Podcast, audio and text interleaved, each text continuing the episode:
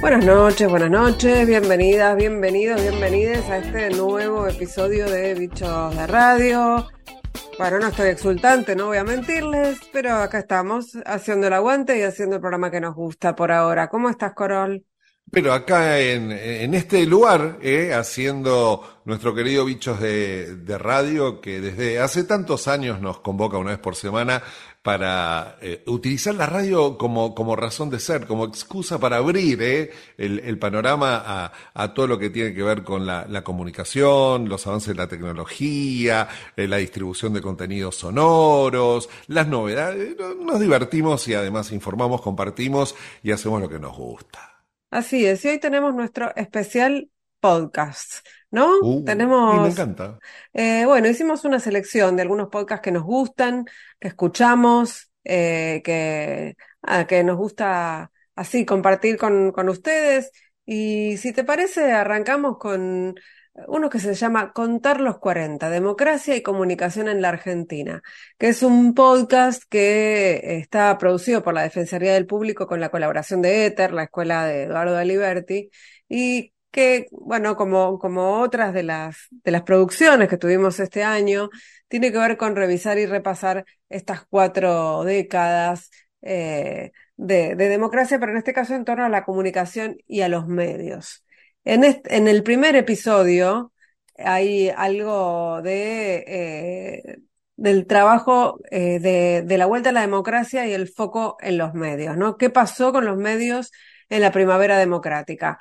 Las continuidades, las rupturas, la ley de radiodifusión, eh, el destape, el papel del humor, uh -huh. la autocensura, la creación y renovación de carreras de comunicación, donde participé activamente, bueno, la aparición de las radios truchas, eh, de la que también fuimos parte, el levantamiento de Semana Santa, tiene un montón de archivo.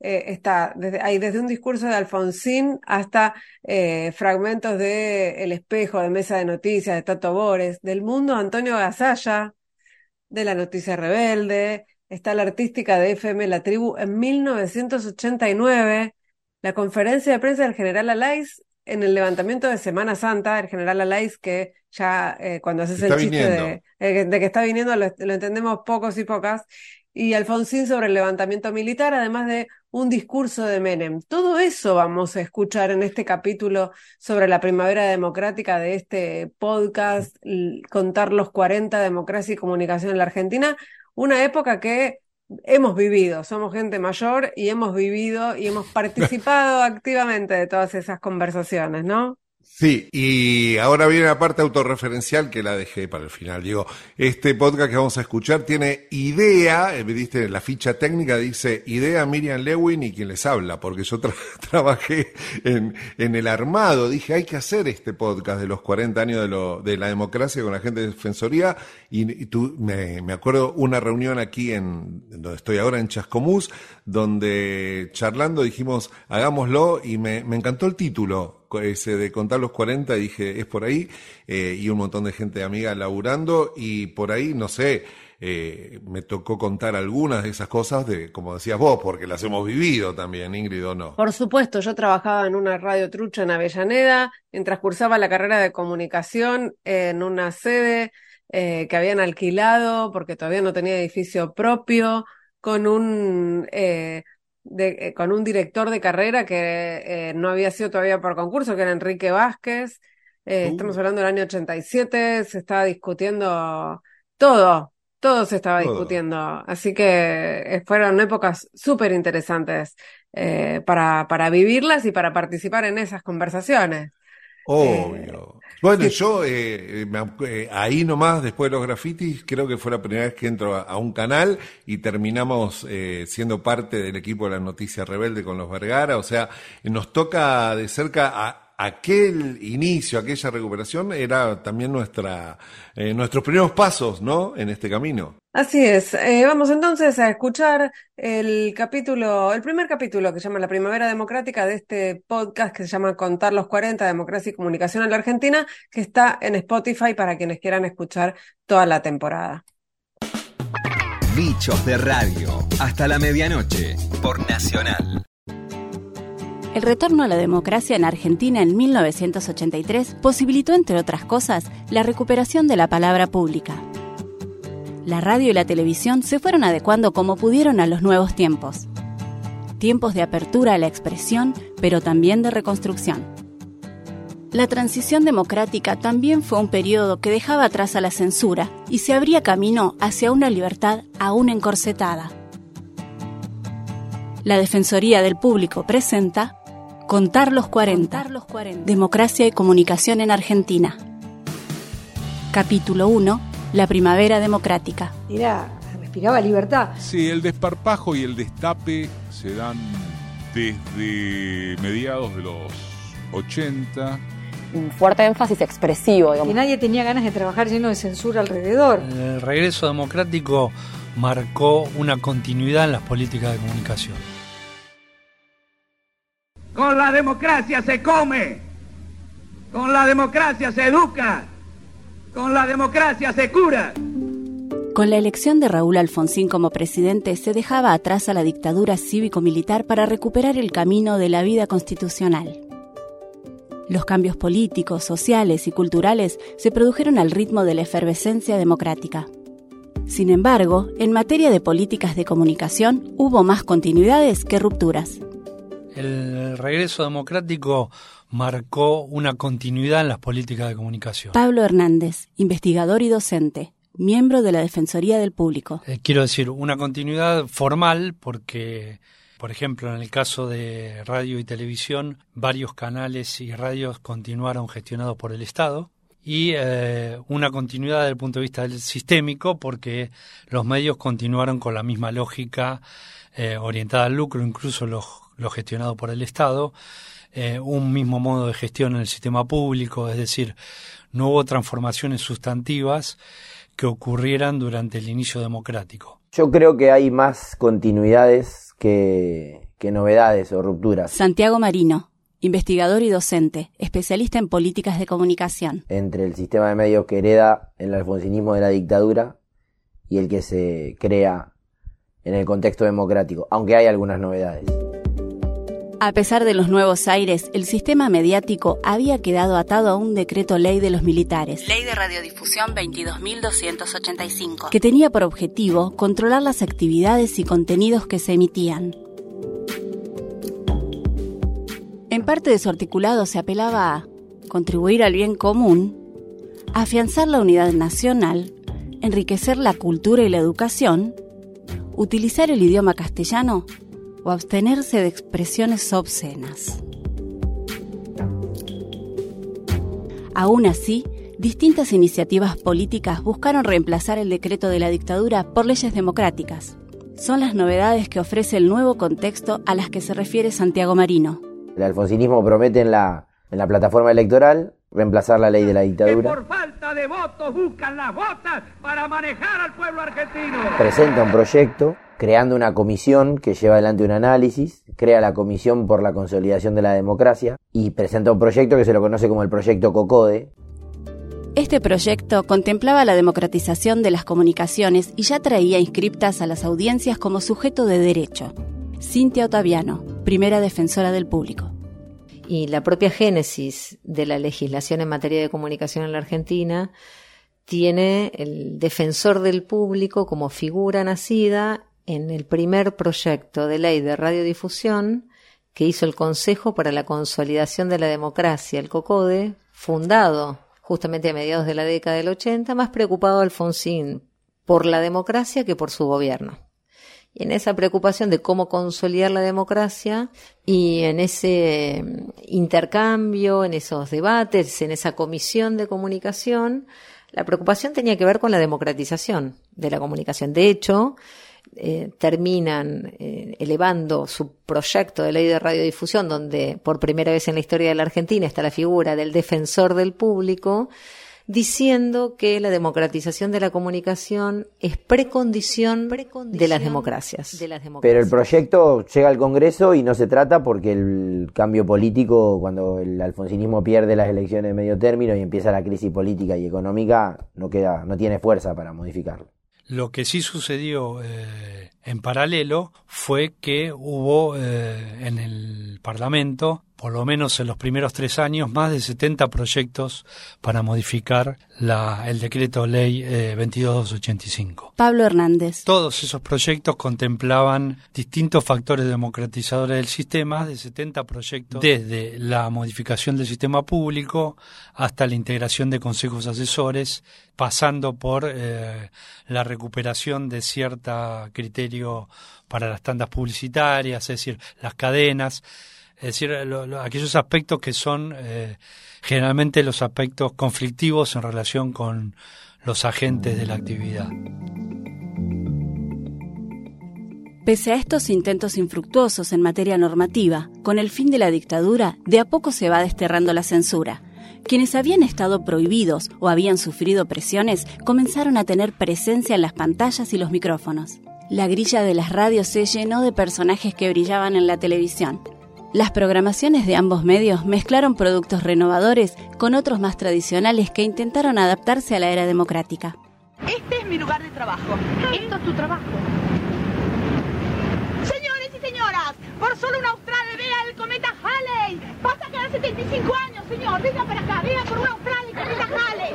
Vengan, vengan, señores. El cometa Halley por solo un austral.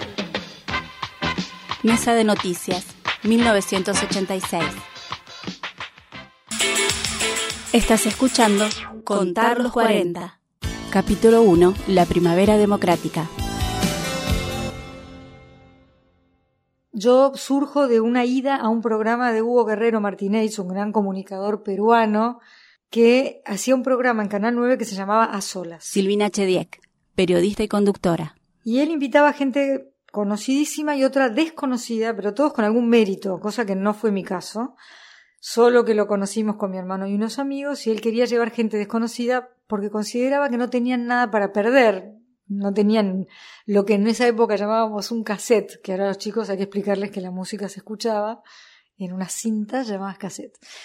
Y cuando él dijo que quería invitar desconocidos, mi hermano y sus amigos dijeron todos que no, y yo dije, pero qué tontos. Y él pensó que era que yo quería. Bueno, se arriesgó, ya pidió el teléfono de nuestra casa, llamaba periódicamente y cuando vio que más o menos podía sostener una conversación me invitó a una hora y media en vivo de su a solas.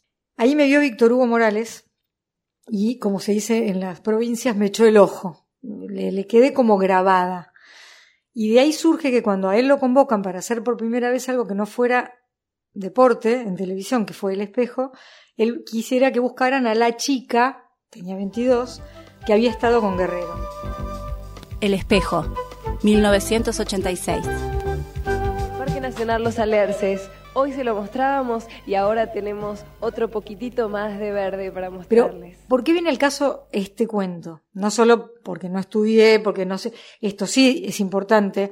No estaba de moda estudiar ni comunicación ni periodismo, porque nadie tenía ganas de trabajar lleno de censura alrededor. No quiere decir que nadie de mi edad sea periodista recibido, pero te invito a que, que busques o que compares eso con 10 años menos que yo y para acá.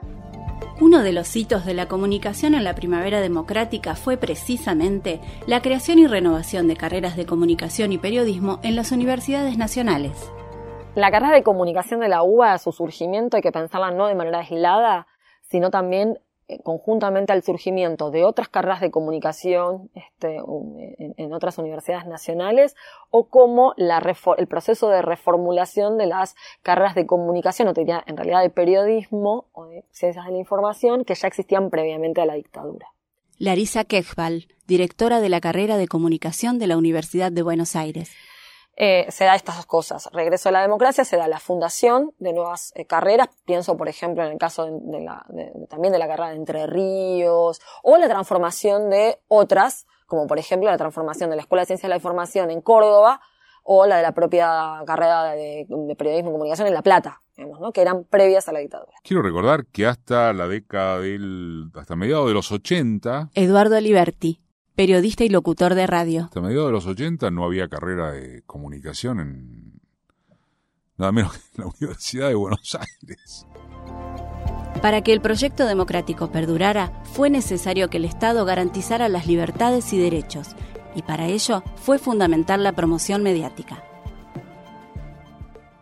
A eso de las 9 de la mañana pasé por un comicio. Justo en el momento Tato Bores, 1983. Los muchachos que estaban haciendo la cola en la vereda del sol decían cualquier cosa menos los versos de Amado Nervo.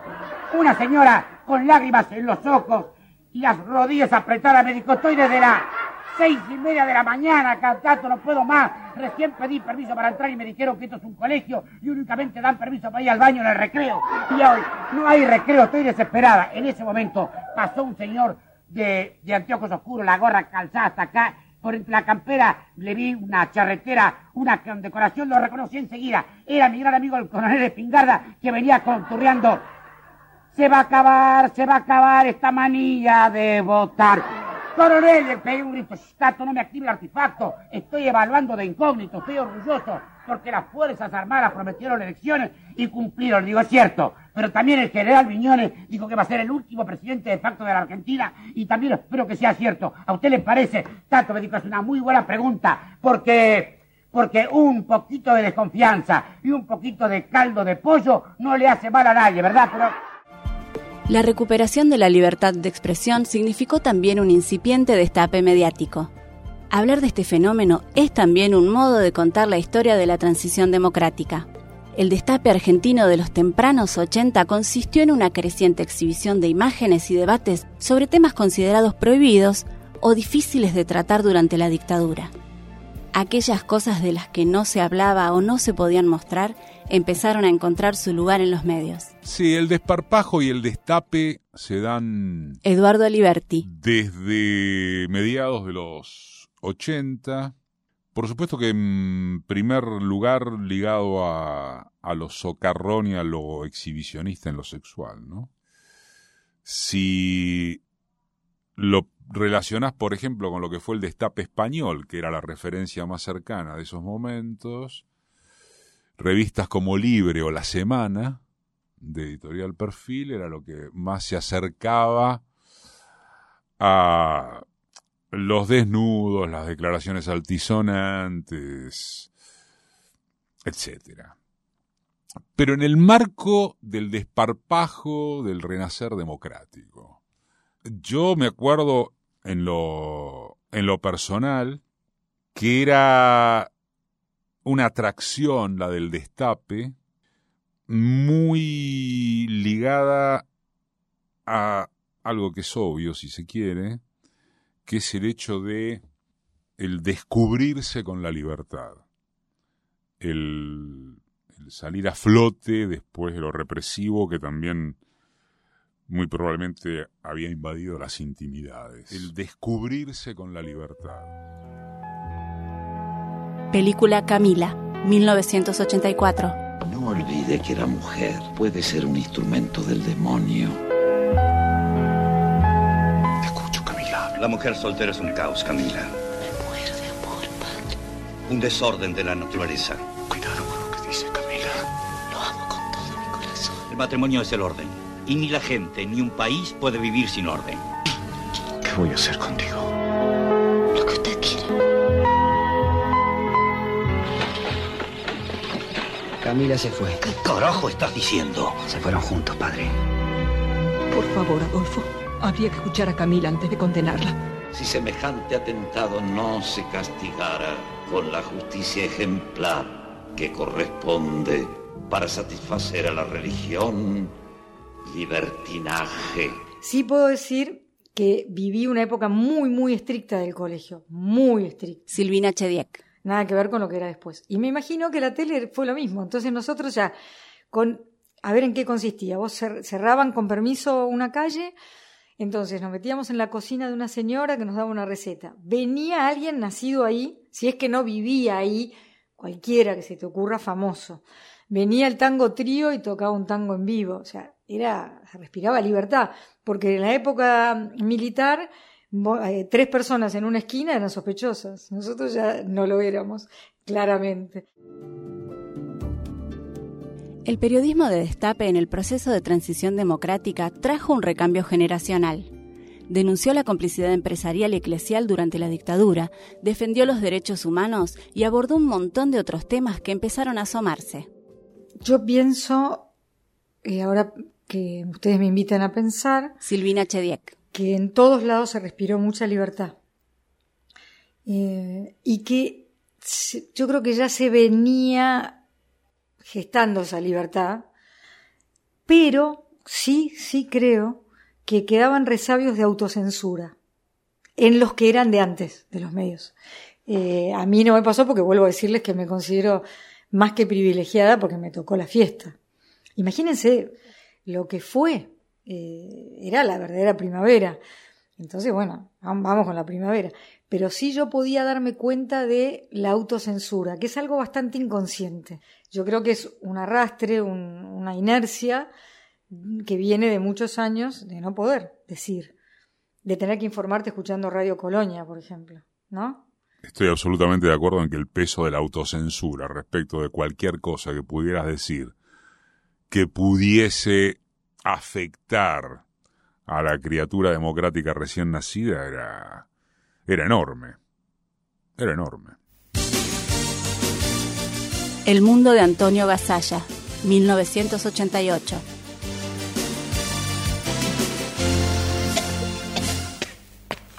Ay, Dios, casi no vengo.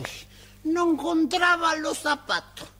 Yo no sé últimamente dónde tengo la cabeza. Guardo las cosas y después no las puedo encontrar. Me voy a sentar por la cadera. Lo peor es la cadera. Ay, que yo no quedé bien ni de la pierna ni de la cadera. Hace dos años tuve un accidente terrible. Iba a lo de mi hermana. Cada vez que voy le llevo una pasta frola a ella. El humor también fue un síntoma de la efervescencia democrática, una posibilidad más de enriquecer el periodo de cambio. Expresarse a través del humor en los medios de comunicación, incluso en los estatales, oxigenó las transmisiones y la nueva vida social y cultural. El humor jugó Eduardo Aliberti un papel fuerte en la primavera democrática, sobre todo a partir del desparpajo de la noticia rebelde que yo creo que significó un uso de la picardía y de la ironía que además pudo darse en función de los de los personajes y las personalidades que, que lo nutrían. Buenas noches. Hola, ¿cómo están? Feliz 9 de julio para todos. Bueno, les anticipé una primicia que por ahí...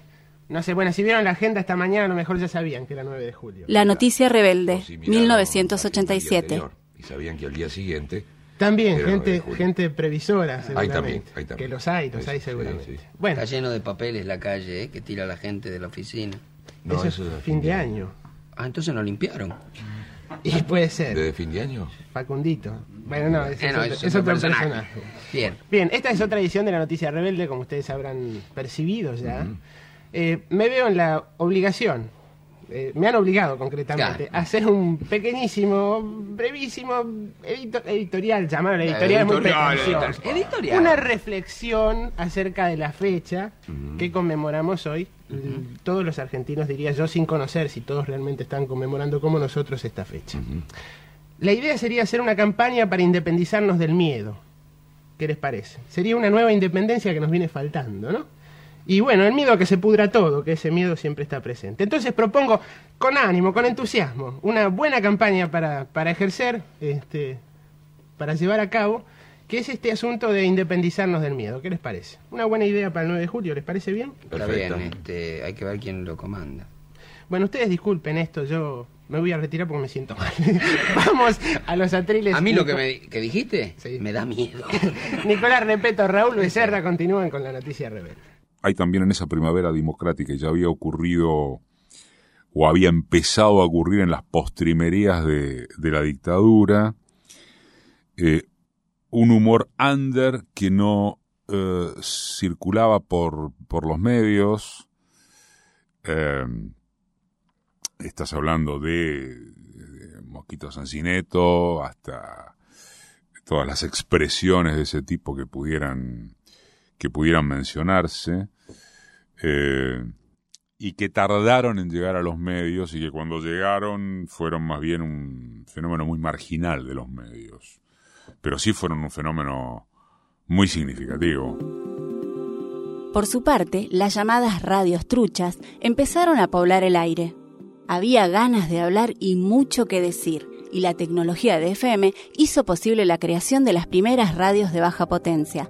En el momento de recuperación de la, de la democracia, Larisa Kechbal, directora de la carrera de comunicación de la Universidad de Buenos Aires, investigadora en radio comunitaria. hay como en, en la sociedad como un, un fuerte énfasis expresivo, digamos, luego de años de silenciamiento forzoso, la voluntad eh, de, ex- de expresar, de decir, de contar, digo, uno lo puede ver desde, desde el desarrollo del rock nacional hasta, hasta, hasta toda la movida más cultural, bueno, una, una fuerte voluntad eh, expresiva, creativa, y me parece que uno puede pensar en la creación de las radios comunitarias o los medios comunitarios como parte de esa voluntad de, de expresar, de decir, etc.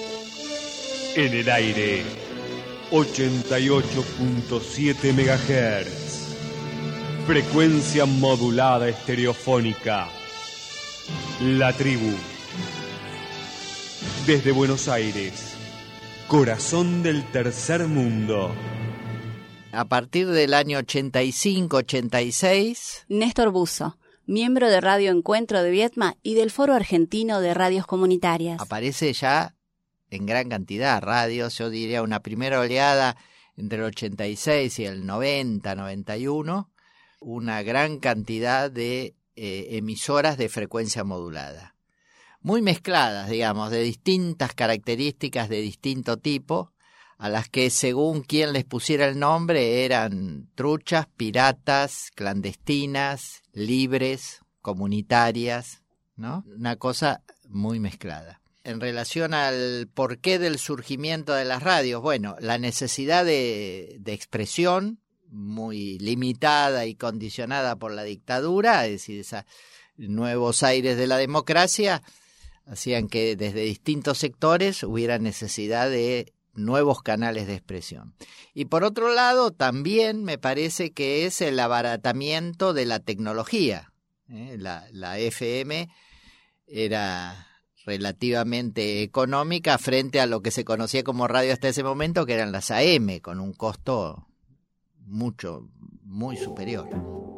Estas radios abrieron sus micrófonos para que se escucharan las voces de nuevos y diversos actores sociales con diferentes posicionamientos políticos, pero con un denominador común. Dar batalla en el terreno de la comunicación, la cultura y la política, y expresar lo que durante años estuvo silenciado. El fenómeno creció exponencialmente en la segunda mitad de la década de los 80. Para mí hay dos emergentes culturales, o tres, podríamos decir, de la democracia, Santiago Marino, que son Madres y Abuelas de Plaza de Mayo, son emergente político, por supuesto, pero, pero son emergentes culturales.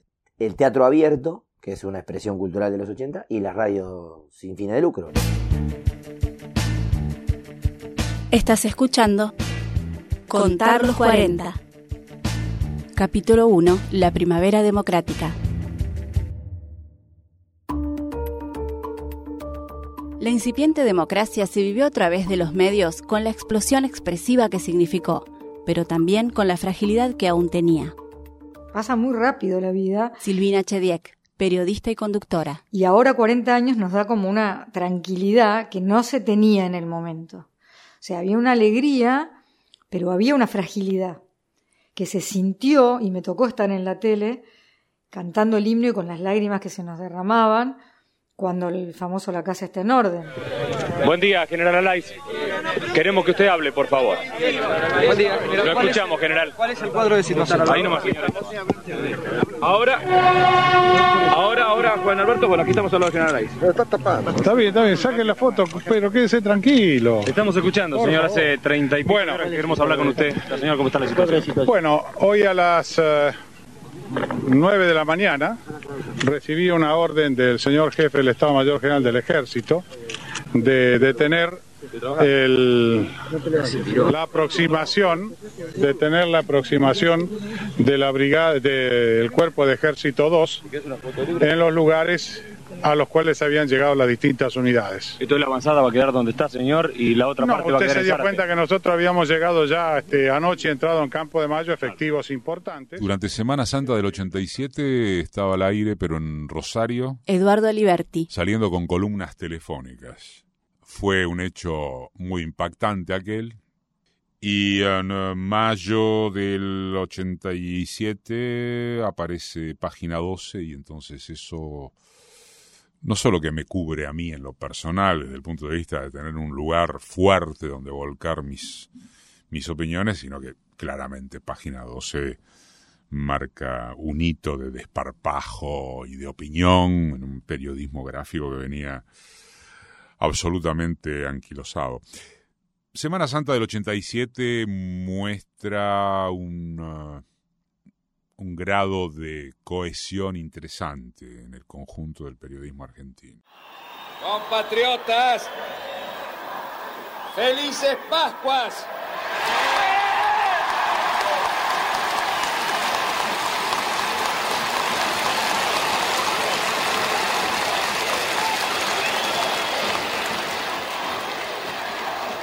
Los hombres, los hombres amotinados han depuesto su actitud. Yo lo que recuerdo de, ese momento del levantamiento es que no volaba una mosca en el estudio y eso cualquiera que haga tele sabe que pasa solo en ocasiones. Porque cuando pasa algo muy interesante o muy divertido o muy estremecedor. Y que ahí estábamos todos hermanados. Y yo no le preguntaba a nadie cómo pensaba, si era alfonsinista, si era un peronista que estaba triste porque había perdido Luder. O sea, no, no, ahí era, era todo emoción, digamos. Eh, fue, fue las cosas más que más me marcó de, de estar en plena primavera y de golpe el invierno y la, y la amenaza del invierno con todo lo que eso significaba, porque vos no sabías si no volvían recargados, quién volvía, haciendo qué, para qué. Bueno, cuando dijeron la casa está en orden, felices Pascuas, fue como, más allá de que después se le critican cosas, no importa, de, después la historia, toda la historia tiene matices, pero haber estado en la tele y por primera vez sentir miedo de ese estilo, eh, siento que lo, los trabajadores, todos, todos éramos lo mismo. No importaba si estabas con una, un reflector y la lágrima que te hacía en primer plano, porque eso pasaba, o si eras el que hacía foco sobre la lágrima. Me parece que hacía foco no buscando amarillismo, diciendo, estamos así. Se me pone toda la piel de gallina. Impresionante.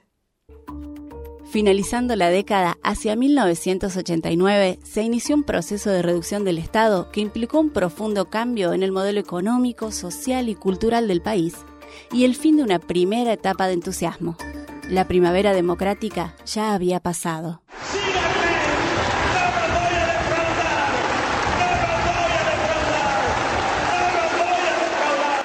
Pero de eso hablaremos en los próximos episodios. Contar los 40 es una producción de la Defensoría del Público con la colaboración de Ether. Encontranos en defensadelpublico.gov.ar y en las plataformas de podcast. En defensa de las audiencias. Bichos de Radio, hasta la medianoche, por Nacional. Ingrid Beck y Adrián Corol son Bichos de Radio, por Nacional. Debo despertar.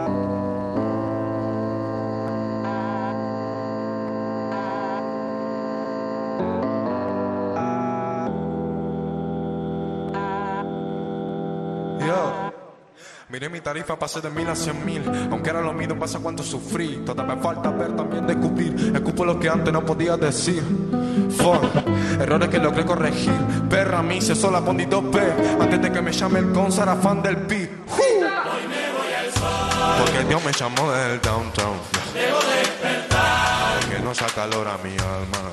pero me salvé. En la neblina lo que ver el alba. Dice honor a la jota mi nombre y mi valores.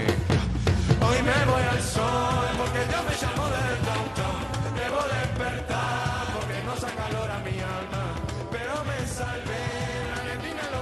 Ingrid, viste que todo el mundo habla de los Grammy latinos, del Latin Grammy 2023, que se habíamos contado la vez pasada, allí en Sevilla, que bueno, y que uno de los grandes ganadores de la noche, eh, siempre Argentina presente, fue Bizarrap, ¿no? Sí.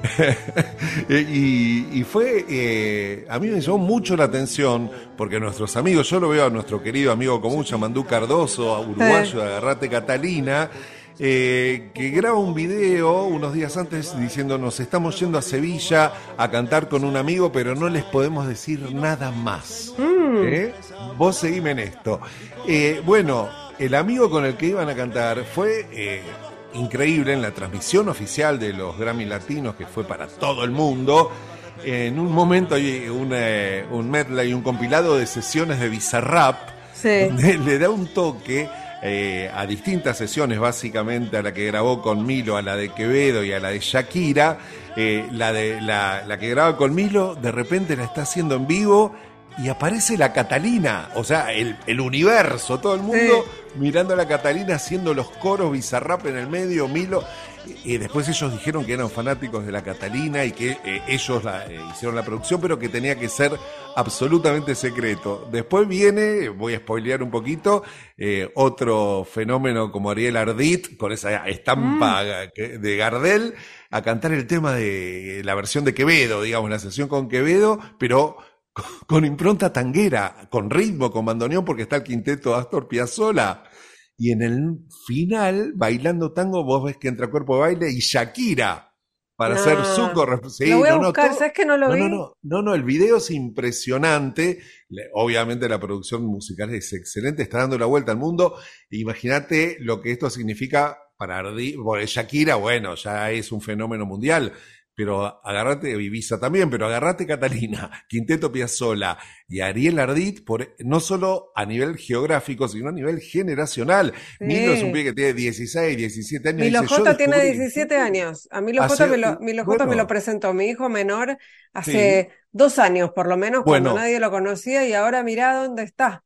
Pe- ¿Y qué Pero dice era un Milo? pibito. Es un pibito. Bueno, sigue siendo un pibito. Dice, yo hace un año y medio escuché a la Catalina y dice que en su trabajo había algo de uruguayés, no sé por dónde le vino, y ahí Bizarrap armó todo. Bueno, hacen todo esto en secreto. Vos sabés que la Catalina tiene una gran amistad con León Gieco. De hecho, eh, en estos días se están presentando juntos en un espectáculo en Montevideo, Agarrate Gieco. Y Gieco estaba en Sevilla y no le habían dicho nada. Era tan secreto que después Gieco, eh, entre comillas, los puteó, estaba re enojado, estaba re caliente, porque no, eh, con Yamandú, se enojó con Yamandú, le dice, Yamandú, ¿cómo no me dijeron nada de esto? Estuvo buenísimo. No, era confidencial, habíamos firmado confidencialidad, ni siquiera a su amigo, que es amigo, León Gieco, le dijeron nada. Y fue una sorpresa, imagínate en Uruguay todos los medios, acá mismo muchos medios argentinos rescataron esta, esta sorpresa y escuchar el, el tema, escuchar este compilado de sesiones con, con esta potencia realmente es un lujo que podemos compartir. Vamos a escuchar entonces a Bizarrap con Milo J, Agarrate Catalina, Ariel Ardit y Shakira en los premios Grammy Latinos 2023 hace poquito, hace poquitos días. Vamos a escucharlo.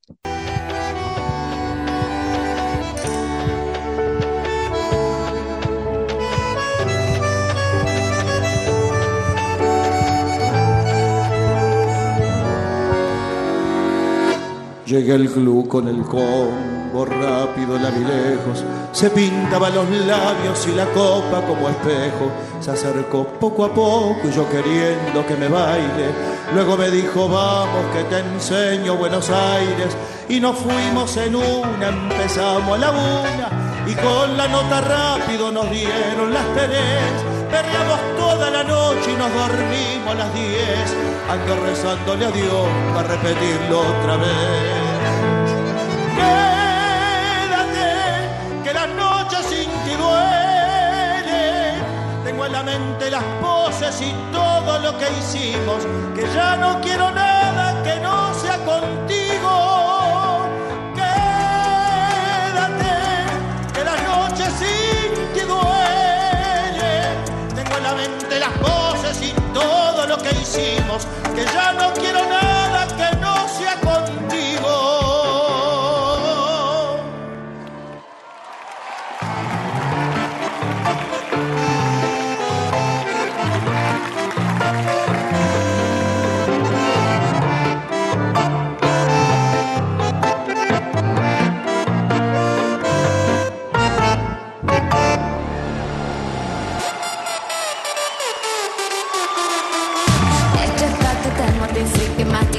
y trague, trague, mastique. Yo contigo ya no regreso ni que me llore ni me suplique. Entendí que no es culpa mía que te critiquen. Yo solo hago música, perdón que te salpique. Me dejaste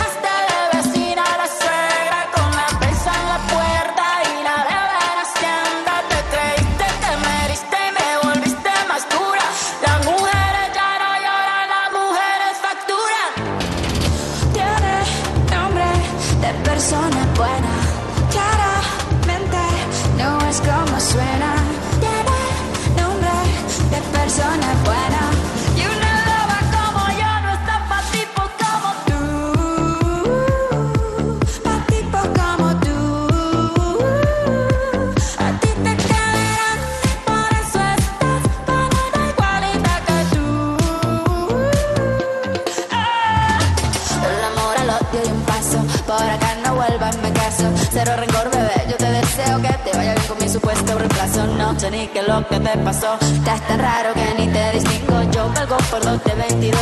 Cambias un Ferrari por un Twingo. Cambiaste un Rolex por un Casio. Vas acelerado, dale despacio. Yo gimnasio, pero trabaja el cerebro un poquito también. Fotos por donde me ven. Aquí me siento un rehén. Por mí todo bien. Yo te desocupo mañana si quieres traértela a ella que venga también. Tiene nombre de persona buena. Tiene nombre de persona buena.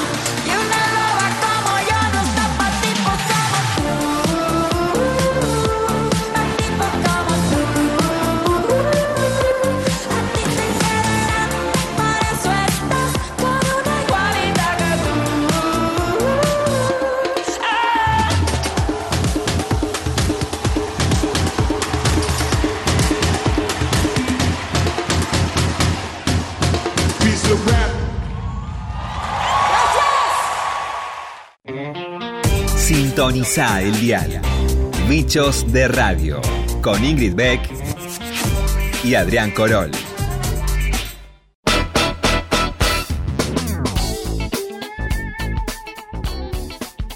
El siguiente podcast es un podcast de Amphibia, la gente de Amphibia que tiene una producción de podcast enorme y súper, súper profesional.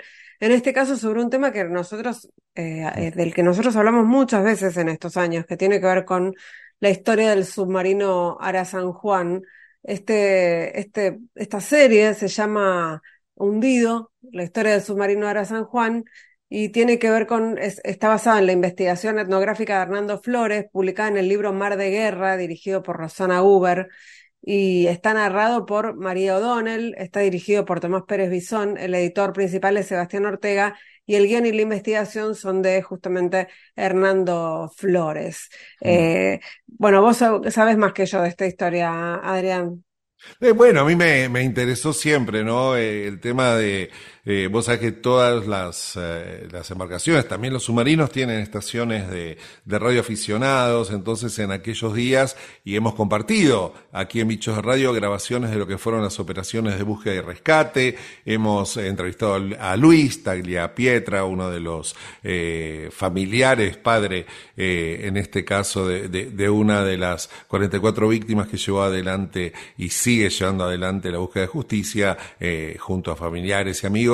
Eh, y bueno, un, un tema que realmente eh, conmueve, que es interesante destacar que Anfibia y este podcast lo, lo abordan eh, en, en un tiempo muy interesante porque uno piensa cuánto falta para que salga la serie, no sé, Netflix o en una plataforma audiovisual y el podcast una vez más gana de mano. Eh, y lo narra de una manera alucinante y vaya nuestro también abrazo a, a María, a María O'Donnell, que está eh, como metiéndose de lleno en este mundo de los podcasts. Cada Sí. no, no pasan muchas muchas semanas sin que encontremos la voz de María en alguna en algún proyecto nuevo de podcast. Así es. Bueno, en ese sentido vamos a, escuchar entonces, eh, si te parece, el tráiler de Hundido, la historia del submarino Ara San Juan, esta producción de Anfibia eh, que nos mete justamente en, esto, en la historia de, en esta trágica historia del submarino. En superficie ingreso de agua de mar al sistema de ventilación originó de incendio en tanque de baterías número 3 en proa. 14 de noviembre de 2017. Atlántico Sur, a 420 kilómetros de la costa argentina. Se sabe que era de noche, que había ráfagas de viento de 140 kilómetros por hora y que había un temporal con olas de hasta 7 metros de altura que rompían contra la superficie del submarino. En el interior del submarino Ara San Juan no se escuchaba ni el mar, ni el viento, ni las olas. Enorme preocupación por la situación del Ara San Juan. La Armada se lo comunicó primero a los familiares. No dijeron que están muertos, pero es una suposición lógica. Los parientes de los 44 interrumpieron el anuncio. Pero bueno, no volvieron y no van a volver nunca más. Un evento anómalo, singular, corto, violento y no nuclear, consistente con una explosión. Entonces cuando me dijeron explotó. Yo andaba medio loco. No hablaba con nadie. No, no solo en casa, pero esperando un milagro, pero no. Y le dicen, no, sí, su hija se perdió en el submarino. Diciendo, ya está, ya agotamos todo. Ya no, no tenemos nada más que hacer. Durante un año y dos días, el paradero del submarino y de sus 44 tripulantes sería un absoluto misterio. Fue una muerte anunciada. No creo que haya habido algún desquiciado que se iba a subir a una nave que sabía que se iban a la muerte. La verdad tiene que saberse en todas las causas y en esta sobre todo, porque son 44 muertes. ¿Qué pasó entre la última comunicación y el momento de la explosión? El mar es un misterio. Y en el mar, en el fondo del mar, ocurrió esta historia que les vamos a contar. Hundido. La historia del submarino Ara San Juan es una producción original de Anfibia Podcast. Ingrid Beck y Adrián Corol son bichos de radio. Por Nacional.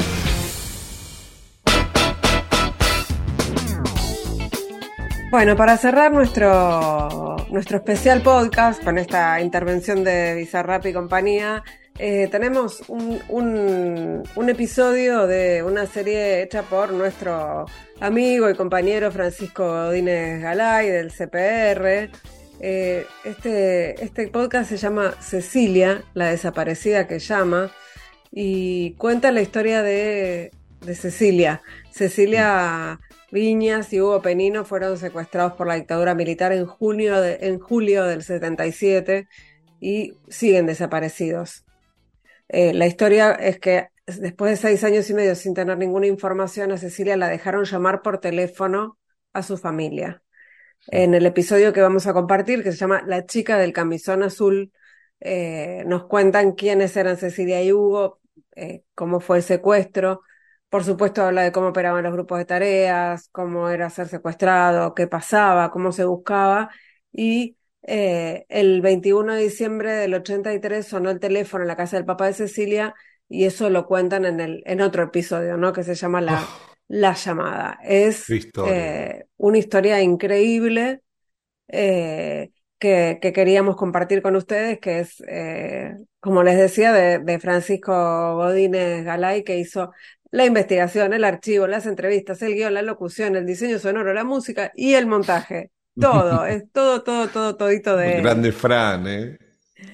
Vamos a escuchar entonces el primer capítulo de Cecilia, la desaparecida que llama, que se llama La chica del camisón azul.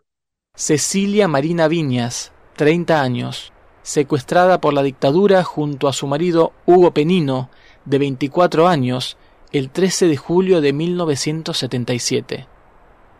Ambos continúan desaparecidos. Continúan desaparecidos. Pero Cecilia volvió a aparecer fugazmente a través de llamadas telefónicas que hizo a su familia. ¿Dónde estaba? ¿Dónde estaba? ¿Cómo logró llamar? ¿Dónde estaba? ¿Qué pasó con ella? ¿Dónde estaba? Esto es Cecilia, la desaparecida que llama. ¿Querés que te dé el teléfono de Carlitos? ¿Eh? Este, ¿Cómo puedo? ¿Por qué no podés? ¿Querés que hable yo con él? Háblale a Carly, háblale a papá, decirle que la hecho No, yo no le puedo decir eso, a mí no me hace caso, querida. Bueno. ¿Por qué le mienten a esa señora que me ayuda? Me va a buscar a mi hijo, mamá.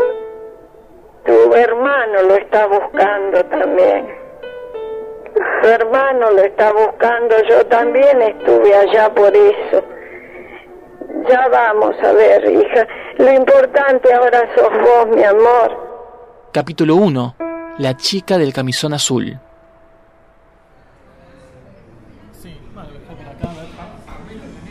Sí, yo calculo que... ¿Se escucha bien? Soy Carlos Viña, tengo 66 años, y soy el hermano de Cecilia Marina Viña. Nosotros somos de Mar del Plata. Cecilia aparentemente, a ellos los secuestran acá en Buenos Aires, pero aparentemente los llevan a Mar del Plata. ¿Por qué? Porque en el lugar donde ellos trabajaban, eh, Cecilia y Hugo, habían ido a buscarlo, habían ido o habían preguntado por ellos.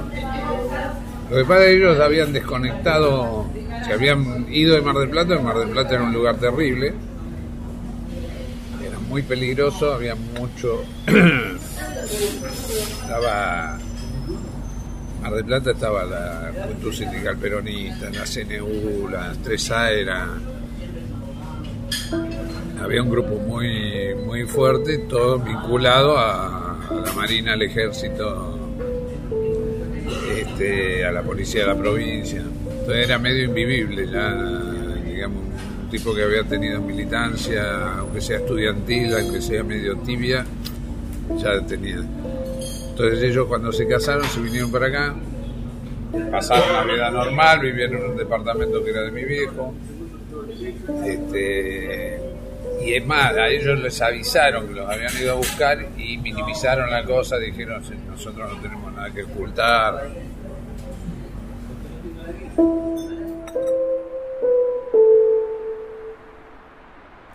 Los hechos. Octubre de 1976. Cecilia y Hugo abandonan Mar del Plata y se mudan a Buenos Aires.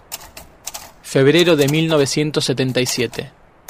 Cecilia y Hugo anuncian a la familia que están esperando un hijo. 13 de julio de 1977. Cecilia Viñas y Hugo Penino son secuestrados por la dictadura. Cecilia está embarazada de siete meses.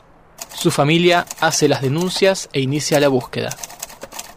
Le pido que nos cuente eh, qué relación tiene con, cuál, es su vínculo con, Hugo Penino, con Cecilia Viñas, eh, que nos cuente lo que recuerda de ellos. ¿Cómo no voy a recordar a Hugo Penino, mi hermano? Y Cecilia, mi cuñada. Guadalupe, eh, la cuñada. Cuando desaparecen, eh, hay un corte en mi vida. Bueno, quiero hablar con la verdad. El 13 de julio del 77, ellos vivían en Buenos Aires, yo estoy en Mar del Plata, y nos enteramos de la desaparición. Yo estaba embarazada casi en nueve meses de mi segunda hija y Ceci estaba de siete meses esperando a su bebé. Eh, eran seres muy especiales, muy cariñosos. Y bueno, eh, me une todo, me une el amor y me une una lucha de un montón de años este, para la verdad. ¿Jura o promete por sus creencias decir verdad de todo cuanto sepa y le fuere preguntado? Sí, juro. Bien, su nombre, por favor. Carlos Alberto Viñas. ¿Cómo lo conocí a Hugo? A Hugo lo conocí porque era compañero de trabajo de Cecilia. Carlos. Este, el hermano. Y nosotros en, aquellos tiempos eh, estábamos eh, sumamente interesados en, la política, en el cambio, en la, parte gremial. Cecilia era eh, delegada por la parte administrativa de la, de la empresa donde ella estaba eh, había congresos gremiales y había cosas y, yo conocí a Hugo que primero primeramente lo conocí como un amigo de ella este fueron amigos y compañeros de trabajo durante mucho tiempo. Eh, Cecilia fue siempre una persona de, de, de, ocuparse mucho de lo que le pasaba a los demás ocuparse mucho de lo que le pasaba a los demás. de tratar de de resolverle, yo muchas veces eh, decía, eh, ocupate más de vos y menos de los demás, pero ella le, le, le, le, solucionaba la vida a todo el mundo y estaba pendiente todo el mundo, siendo incluso delegada de la sección administrativa, eh, defendía a los mecánicos del ESMATA de la parte de los talleres, este, era muy reconocida ¿Cuál era la situación en ese momento? En Mar del Plata era medio difícil vivir. Si uno había tenido actividad gremial o política, este, había asesinatos permanentes, secuestros, eh, cantidad de cosas, y ellos habían decidido, habían decidido conformar una familia, habían decidido eh, tener un hijo, añoraban tener un hijo, eh, y eh, empezaron a desarrollar su vida prácticamente al, día siguiente de, ese casamiento en, Buenos Aires. Hace poco, revolviendo papeles, encontré una libreta donde ellos día a día iban anotando todos todo los gastos, iban, iban ordenadamente este, qué, qué, lo gastaban en viajes, qué gastaban en cigarrillos, qué gastaban en esto, qué gastaban en lo otro. Y eran realmente una pareja muy, muy alegre, muy, muy entusiasta. Primero vino Cecilia a Buenos Aires antes de casarse, consiguió un trabajo en, la agencia Nexo Publicidad y los dos, los dos trabajaban acá y eh, viendo, viendo este tipo de, cosas y habiendo tenido contacto con ellos eh, antes del secuestro, eh, nosotros podemos decir que estaban abocados a, construir el futuro de su, de su familia, el futuro de su hijo. Futuro, futuro, futuro. Añoraban tener un hijo. Futuro, futuro, futuro, futuro, futuro, futuro Futuro, futuro. ¿Quién construye tu futuro?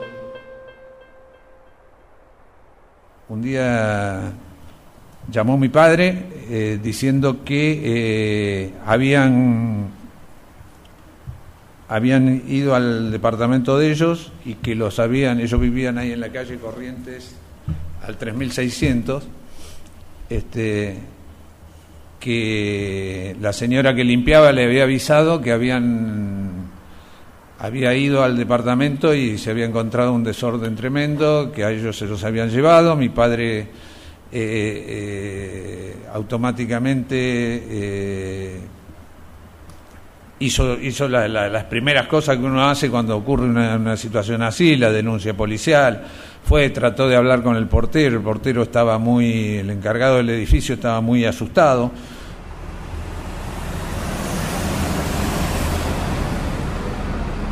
Corrientes 3645. Vine a la puerta del edificio de donde se llevaron a Hugo y Cecilia en 1977. Y frente a la puerta hay una placa. Aquí vivieron y fueron secuestrados Cecilia Viñas, Hugo Penino y su hijo nacido en cautiverio, militantes populares detenidos desaparecidos por el terrorismo de Estado. 13 del 7 del 77, Barrios por Memoria y Justicia.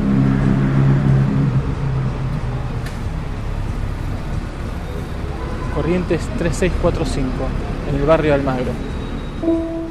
Estás escuchando Cecilia, la desaparecida que llama. Adrián Corol, Ingrid Beck, Bichos de Radio, por Nacional. Se terminó otro bicho de Radio Corol. ¿Tenemos revancha el viernes que viene? Pero por supuesto, por supuesto, pero fue un programón hoy, esta recorrida por el mundo, por los podcasts, por la música. La verdad que fue una gran, gran excusa para esto, ¿no? Para compartir sonidos y, y un encuentro de radio. Así es, hicimos este programa en la producción Silvana Avellaneda, Marianela Cantelmi y Eric Domerck. En la web y en las redes está Martín Bibiloni, en la edición de audios es, es de Ingesta. Y nosotros, vos, yo, nos despedimos hasta el viernes que viene eh, aquí mismo, en esta radio. Así es, porque esto ha sido Bichos de Radio, que es apenas Un programa de radio.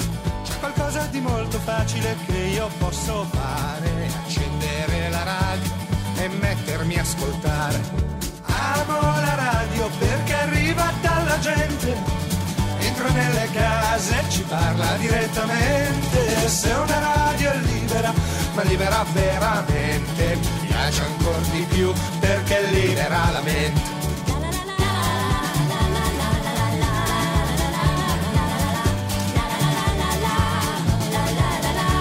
Con la radio si può scrivere, leggere o cucinare, c'è da stare immobili, seduti lì a guardare. E forse proprio quello che me la fa preferire, è che con la radio non si smette di pensare. Amo la radio perché arriva dalla gente, entra nelle case e ci parla direttamente. Se una radio è libera, ma libera veramente, mi piace anche di più perché libera la mente.